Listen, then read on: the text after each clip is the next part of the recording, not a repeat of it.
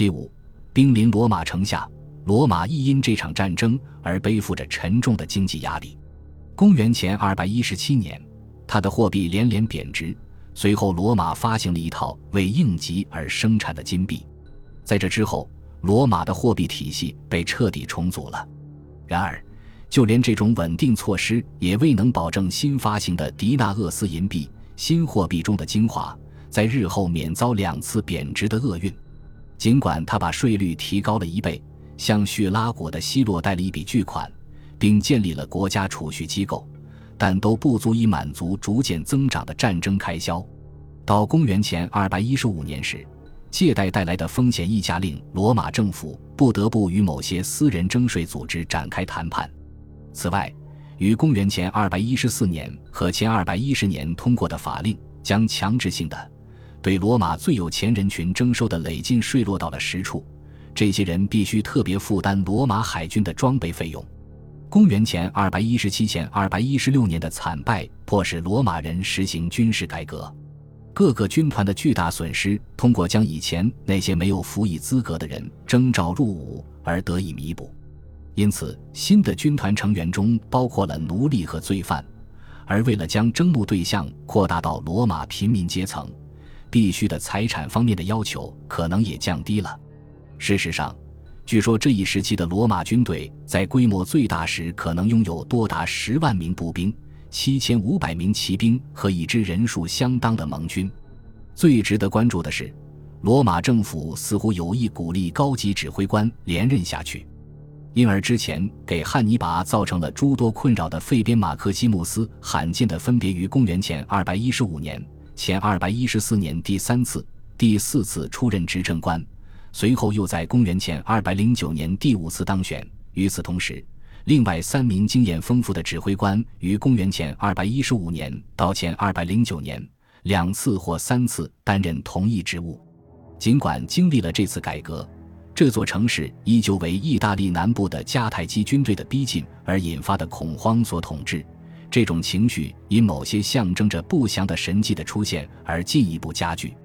在这种情况下，罗马于公元前二百一十六年做出一项决议，派元老昆图斯·费边·皮克托前往著名的德尔斐神殿，去探究如何通过祈祷和恳求来平息天神的愤怒。费边·皮克托从神谕处带回的指示明确要求向某些特定的天神献祭，并规定罗马人一旦获得最终胜利，必须立刻将一部分战利品献给德尔斐的阿波罗神庙。这一求神问卜的决定是元老院想出来的妙招，他不仅公开承认了罗马文化与希腊世界文化之间的联系，还证明了大希腊地区的诸城此时正遭到汉尼拔的威胁，因而他打算重新建立希腊天神在罗马文化中的牢固地位。然而，就在此时，罗马人举行了一场无一位罗马式的宗教仪式，在向他们的命运之书寻求答案后。他们恢复了一种骇人听闻的仪式：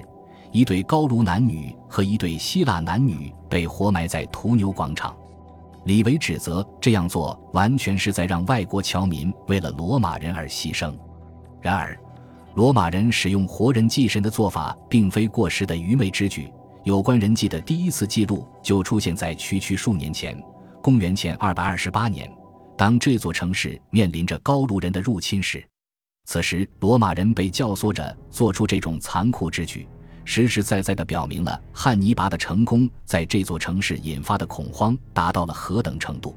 汉尼拔在阿普利亚和坎帕尼亚的安逸环境中度过了公元前213年的大部分时光，这段时间内他的影响力并没有达到他预期的程度。此外，令人担忧的，罗马人正在围攻叙拉古的消息很快传来。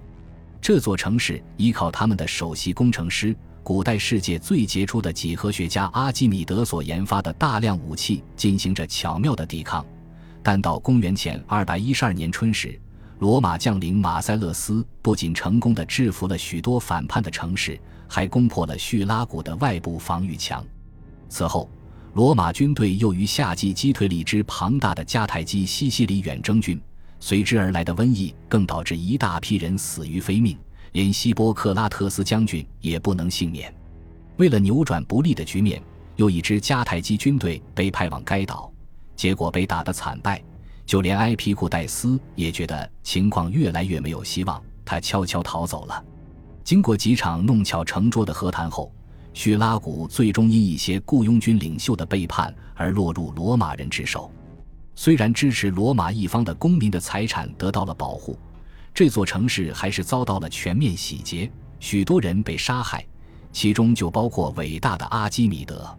叙拉古的陷落意味着迦太基人在西西里的希望几乎完全破灭。西西里起义的失败对他们而言是一记沉重的打击，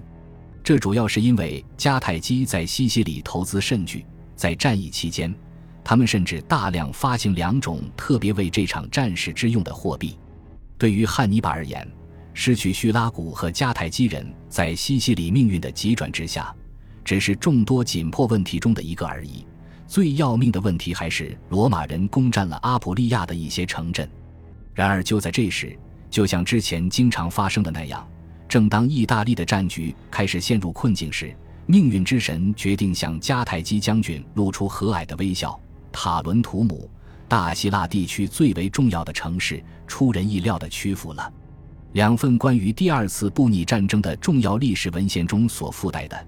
以这座城市的沦陷为中心的详细描述，一般被认为源自塞利努斯的著作。塔伦图姆长期以来一直为汉尼拔所觊觎，尽管城内有迦太基支持者的存在，但他们的力量从未强大到能将这座城市拱手交出的地步。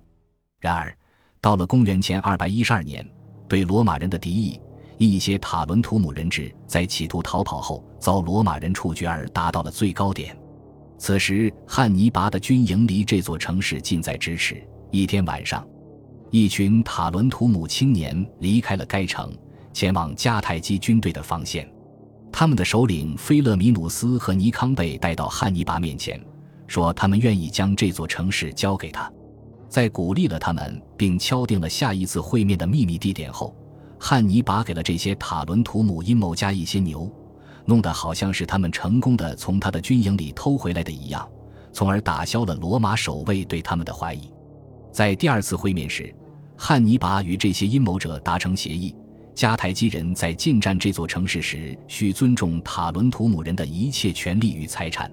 如今，一个精心设计的将通过秘密行动令这座城市沦陷的计划被付诸实践。菲勒米努斯这个著名的猎手宣称要去狩猎。以此为由离开这座城市，一连数个晚上都是如此。他将一些猎物送给罗马哨兵，从而赢得了足够的信任，以至于只要一听到他的口哨声，他们就会打开城门。一天晚上，当罗马守军的指挥官正在主持一场宴会的时候，迦太基人决定实施他们的夺城计划。